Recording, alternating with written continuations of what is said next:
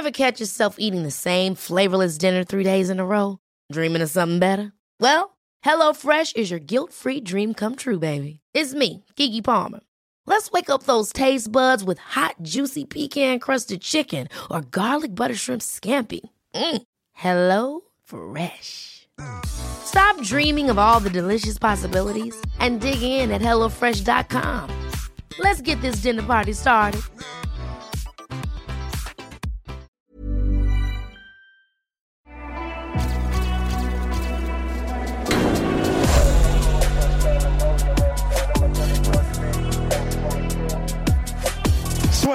Bonjour à toutes et à tous, bienvenue dans l'actu en sueur. Alors aujourd'hui, énorme news, énorme news et pas des moindres qui montrent bien que le MMA progresse, en tout cas une personne progresse, c'est Conor McGregor. Ça y est, c'est tombé le classement, vous le savez, annuel de Forbes des artistes les mieux payés au monde. En 2018, Conor McGregor était quatrième, 99 millions de dollars grâce à son combat face à Floyd Money Mayweather. Eh bien, cette année, l'Irlandais est tout simplement numéro 1 au classement des athlètes les mieux payés au monde. Pour le MMA, c'est quand même assez énorme. Euh, mais compliqué, je pense, à mon avis, de réitérer ça pour Conor McGregor comme un autre athlète, parce que là, le décompte est, tombé justement pour savoir un peu d'où provenait tout son argent. Donc, entre le 1er mai 2020 et 1er mai 2021, Conor McGregor a touché 180 millions de dollars. 150 millions de dollars proviennent de la vente de ses parts de Proper 12. 8 millions de dollars de ses sponsors et 22 millions de dollars seulement, hein, bien évidemment, voilà, euh, proviennent euh, de son salaire avec le bonus de pay-per-view inclus pour l'UFC 257 face à Dustin Poirier. Donc vous voyez que mine de rien, le salaire en MMA, 22 millions de dollars, c'est assez restreint quand on compare avec les autres salaires. Par exemple, Canelo Alvarez, lui de son côté, a touché 25 millions de dollars contre Billy Joe Sanders. Conor McGregor qui a vendu, enfin, et Dustin Poirier qui ont vendu euh, plus d'un million six pay-per-view, donc l'un des plus gros scores de tous les temps à l'UFC. Je crois que c'est la deuxième plus grosse performance. Euh, on est seulement à 22 millions de dollars pour Conor McGregor. Donc voilà, ça vous permet toujours de voir les différences de salaire entre la boxe anglaise dans les plus hauts sommets et le MMA au plus haut sommet, donc à savoir pour Conor McGregor. Donc, mine de rien, c'est assez énorme ce que l'Irlandais a réussi à accomplir. Euh, Forbes note que le fait que Conor McGregor ait touché 158 millions de dollars qui proviennent de l'extra sportif, donc en dehors de son salaire, c'est tout simplement énorme. Dans l'histoire, depuis que Forbes fait ce classement, Conor McGregor est seulement le troisième athlète après Roger Federer et Tiger Woods à toucher plus de 70 millions de dollars en dehors des terrains. Ce qui est quand même tout bonnement ahurissant pour l'Irlandais. Mine de rien, son Proper 12 qu'il avait lancé, je crois, début 2018 et qu'il avait, qu'il avait euh, énormément euh, euh, mis en avant lors du combat contre Rabim Magomedov, trois ans après le lancement de l'entreprise. Il a dit qu'il allait rester bien évidemment investi dedans. Donc il garde, je crois, quelque part, mais ça reste aussi le visage de l'entreprise. C'est aussi lui qui continuera d'en faire la promotion. C'est un énorme succès financier. 150 millions de dollars pour Conor McGregor. Bon, voilà. Maintenant, il a plus, on va dire qu'à a gagné à nouveau en MMA parce que c'est quand même là le, plus important pour lui. Là aujourd'hui, ses autres projets qui sont qui ont été mentionnés par Forbes, hein. parmi les 8 millions de dollars qui proviennent de ses sponsors, il y a son jeu vidéo que Conor McGregor a lancé, il y a aussi sa fameuse marque August McGregor. Donc là aussi, le succès de ces opérations-là dépend bien évidemment des performances sportives de Conor McGregor. Et là aujourd'hui, alors qu'il se prépare pour la trilogie face à Dustin Poirier lors de l'UFC 264 le 10 juillet prochain, euh, il a tout intérêt, enfin vraiment à gagner pour pouvoir euh, un petit peu plus asseoir son énorme empire. Donc voilà pour Conor McGregor qui réalise une performance monstrueuse. Vraiment, c'est c'est assez ahurissant pour un sport comme le MMA, qui reste, mine de rien, quoi qu'on en dise, un sport de niche. Hein. Donc, euh, même si, bien évidemment, vous voyez entre ce que fait l'UFC, ce qui se passe, mine de rien, dans d'autres pays, ça progresse énormément. Mais vraiment, moi, je suis assez impressionné euh, parce que Conor a réussi à faire. Maintenant, à voir si d'autres athlètes vont s'en inspirer en MMA et réussir un petit peu à, à faire partie du top 100 également, parce que là, le top 10 est sorti de, de Forbes. On se souvient que les précédentes années, chaque fois qu'il y avait Conor McGregor, c'était le seul tout simplement le seul combattant de MMA à faire partie du top 100 des athlètes MP. Pas de John Jones, pas de Jorge Masvidal, pas de Rabib Nurmagomedov. Donc ça vous donne quand même une idée de, de, bah l'impact tout simplement de Conor McGregor. Euh, L'autre news du moment, c'est Anderson Silva. C'est peut-être une nouvelle assez rassurante. Euh, il, lui non plus, ne va plus combattre, on va dire, en MMA. Après, euh, Alan Juban qui vient de prendre sa retraite, Anderson Silva a dit que c'était très probablement terminé pour lui, c'est ce qu'il a dit à Ariel Elwani. Alors Anderson Silva, vous savez, légende de son état, 16 victoires consécutives, 10 défenses de ceinture chez les middleweight. Et eh bien tout simplement, Anderson Silva qui se prépare à un combat de boxe anglaise face à Julio César Chavez Jr. a dit donc Ariel Elwani dans une interview qu'il a accordée, je crois que c'était hier, euh, je pense que le MMA pour moi c'est terminé. Il est difficile de continuer à s'entraîner à un bon niveau parce que vous faites beaucoup de blessures maintenant. J'essaie juste de profiter. Je n'ai rien à prouver à personne. J'essaie juste de profiter de chaque instant. Anderson Silva, 46 ans désormais, donc là qui va s'attaquer à la boxe anglaise dans un combat qui va être quand même assez compliqué parce que Sergio César Chavez Jr. n'a jamais eu le niveau de son illustre père, mais c'est quand même euh, Enfin, je veux dire, il a déjà été champion du monde, il a jamais affronté la crème de la crème. Ou quand il a affronté des références, je pense à Canelo, Daniel Jacobs, on a vraiment vu la différence de niveau, mais ça reste quand même un boxeur professionnel qui s'est mesuré au meilleur de sa catégorie. Donc pour Anderson Silva, qui n'est pas non plus dans son prime, hein, bien évidemment, 46 ans, ça pourrait être compliqué. Mais personnellement, hein, le fait que là, il tourne un petit peu la, la page MMA, moi, je ça me rassure. Ouais, d'un côté, ça me rassure parce que moi, ce que je craignais un petit peu, c'est qu'il aille dans une autre organisation et qu'il soit encore confronté un petit peu, on va dire, à l'élite de l'élite. Et là, ça aurait été compliqué pour lui. Anderson Silva, sur ses huit derniers combats, enfin neuf derniers, euh, derniers combats, pardon, une victoire, sept défaites, un no contest. C'était une victoire contre Nick Diaz, ensuite transformé en son décision après que les deux aient testé positif. Donc, euh, ouais, non, pour Anderson Silva, c'est vrai que moi j'avais cette crainte-là, qu'il aille au Bellator ou au PFL ou dans une autre organisation et qu'il le met, ou par exemple Point FC, et que cette organisation-là le mette face à soit leur champion ou un de leurs top contenders et que Anderson Silva serve un petit peu à hyper ces mecs-là et donc euh, que ce soit une fin de carrière assez triste, mine pour quelqu'un que tout le monde a apprécié, je pense, et tout le monde est plus ou moins fan, ou en tout cas respecte les accomplissements. Euh, d'un autre côté, moi, j'aurais aussi aimé voir pourquoi pas Anderson Silva au Rising ou dans une autre organisation et qui soit un petit peu, euh, qui serve de Michael Venom Page pour cette organisation-là, dans le sens où c'est vrai, vous avez pu le voir lors du combat d'Anderson Silva contre euh, Israël Adesanya dernièrement, enfin dernièrement c'était en 2018 je crois, il garde quand même ces petits flashs, ces petits moments de brillance.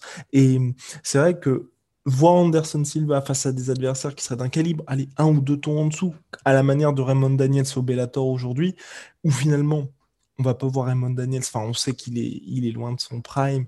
Euh, le Bellator se sert de lui comme une véritable machine à highlight. Et moi, j'aurais bien aimé qu'il y ait une organisation qui se dise bon, bah ok, aujourd'hui, Anderson Silva, il peut plus du tout se mêler aux courses au titre middleweight, light heavyweight, peu importe, mais quand même, ça reste ce véritable showman. Et donc, le mettre face à des gars qui, certes, sont d'un niveau inférieur, ils auraient eu un petit peu plus d'exposition, mais permettent à Anderson Silva de briller pendant 2-3 ans avant de partir avec le sentiment du devoir accompli. Mais en tout cas, maintenant pour lui, c'est terminé, donc il n'y a aucun risque que son héritage finalement soit un peu plus terni, parce que c'est vrai que c'est ce qu'on voit assez souvent quand on fait nos, nos classements euh, all-time avec la sueur des, des GOAT, hein, même si certains n'aiment pas le mot, donc Greatest of All Time, c'est les plus grands de tous les temps. Il y en a pas mal qui disent non, non, Anderson Silva, on ne peut plus le considérer comme tel, tout simplement parce qu'il a trop perdu.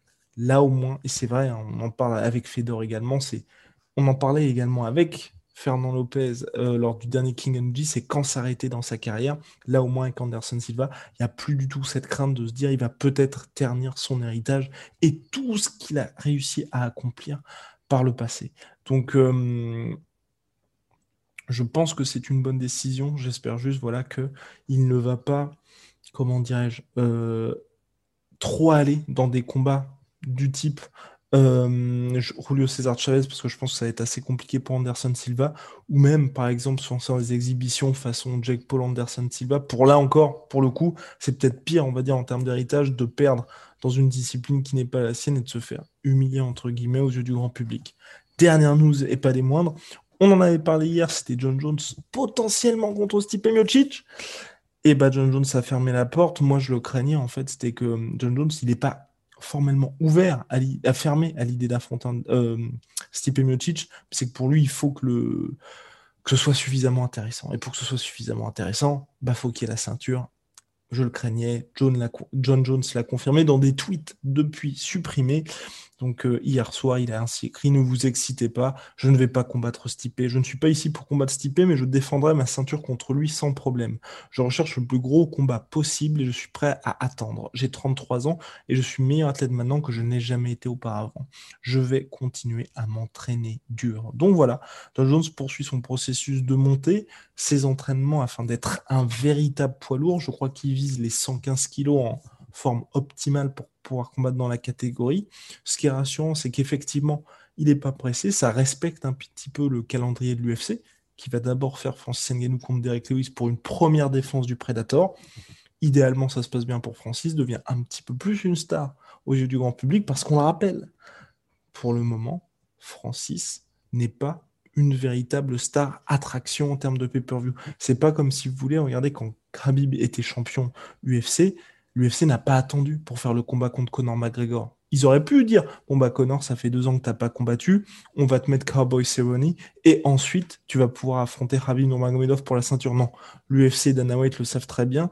Quand il y a une superstar et qu'il y a énormément d'argent à faire, que c'est le combat que les gens veulent. Et quand je dis il y a énormément d'argent à faire, c'est que c'est pas, c'est même pas une question. Par exemple, la trilogie Cormier Miocic, c'était pas une trilogie très lucrative pour l'UFC. Conor McGregor, Habib Nurmagomedov, tout le monde est d'accord que c'était pas le bon timing pour Conor McGregor, qu'il aurait pu prendre un combat de retour avant de le faire, mais les enjeux étaient tels qu'il fallait le faire à ce moment-là. Et donc l'UFC ne s'est pas posé de questions. Là, pour Francis contre John Jones, l'UFC le sait très bien, et vous aussi, je pense, c'est que Francis, aujourd'hui, il toujours dans la construction de son image de star. Donc forcément, plus il va combattre aux États-Unis, faire de défense de ceinture, plus sa cote va monter. John Jones est déjà au sommet. Et donc là, c'est l'attente que, John Jones, que Francis rattrape un peu John Jones. Et au moment où Francis sera une véritable superstar et que les gens ont vraiment envie de voir ce combat, que John Jones aura continué de faire ça comme de son côté avec les postes. Là, il y aura les deux gars qui seront là. Eux aussi, ils feront OK, on va faire 2 millions de ventes de pay-per-view. La question ne se pose pas, il faut faire le combat maintenant. Aujourd'hui, il y a encore, je pense, à mon avis, du côté de l'UFC, quelques doutes concernant le succès financier, en fait, le succès financier. Quand je dis succès financier, évidemment que ça a marché, mais que ça dépasse vraiment le cadre du sport d'un tel combat. Voilà, donc c'était pour l'actu en sorte de, de ce mercredi 12 mai. Il y a aussi bien évidemment euh, Officialisation qui ne devrait pas tarder du combat Anthony Joshua contre Tyson Fury prévu pour le 14 août. Hier, Eddie Hearn, donc promoteur d'Anthony Joshua, qui représente la structure Matchroom, a dit le 7 ou 14 août. Aujourd'hui, Frank Warren, qui représente lui Tyson Fury a confirmé la date du 14 août pour le choc des titans pour toutes les ceintures. On rappelle, les deux hommes, Tyson Fury et Anthony Joshua, se partagent toutes les ceintures mondiales chez les lourds. Ça fait très longtemps qu'on attend le combat. On n'a pas eu Anthony Joshua, Deontay Wilder quand il pouvait le faire. Là maintenant, les deux veulent le combat. Il y il y a déjà un accord de conclu, je crois, depuis mars dernier sur deux combats. Donc premier combat 50-50, deuxième combat 60-40, 60%, bien évidemment des revenus en faveur du vainqueur du premier combat. Là, il restait les détails à finaliser. Donc selon toute vraisemblance, 14 août prochain, Arabie Saoudite pour le combat. Pourquoi Arabie Saoudite, vous allez me dire? Parce qu'il paierait un énorme frais pour accueillir ce combat-là. On parle de 150 millions de dollars. Donc c'est plus que Au niveau de l'ambiance, c'est quand même moins bien qu'un Wembley rempli, surtout pour un duel comme ça entre deux Anglais. Ça aurait vraiment eu de la gueule. Mais 150 millions de dollars, c'est plus que n'importe quelle billetterie. Et pour un combat qui va sans doute marquer l'histoire de la boxe, bah, mine de rien, il faut que tout le monde s'y retrouve financièrement. Voilà, donc c'était la sueur news. Big shout out à My Sweet Protein. Moins, 40% sur tout My Protein avec le code de la sueur, moins 10% sur tout Venom avec le code de la sueur. Et puis vous le savez, on donne un petit peu de force à notre cher Clément Marcoux. Donc vous pouvez checker la vidéo de la mais aussi checker sa chaîne.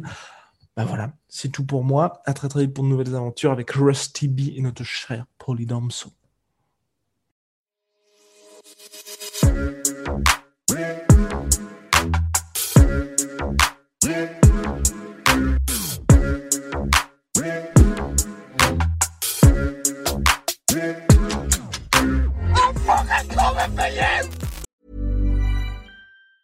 Planning for your next trip? Elevate your travel style with Quince. Quince has all the jet setting essentials you'll want for your next getaway, like European linen, premium luggage options, buttery soft Italian leather bags, and so much more. And is all priced at 50 to 80% less than similar brands.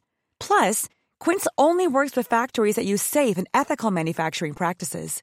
Pack your bags with high-quality essentials you'll be wearing for vacations to come with Quince. Go to quince.com/pack for free shipping and 365-day returns. Et voilà, c'est la fin de votre épisode du podcast La Sœur. Si ça vous a plu, n'hésitez pas à nous mettre les 5 étoiles sur Apple Podcast ou sur Spotify. Vous pouvez aussi nous laisser un petit commentaire, ça nous aidera beaucoup. Et si vous voulez plus loin avec nous, vous tapez La Sueur sur toutes les plateformes ou sur les réseaux sociaux, vous nous trouverez. Et là, vous nous écoutez très certainement en audio. On est aussi en vidéo sur YouTube, mais également sur Snapchat. Là encore, vous tapez la et on sera là. Merci de votre fidélité et à très vite pour de nouvelles aventures.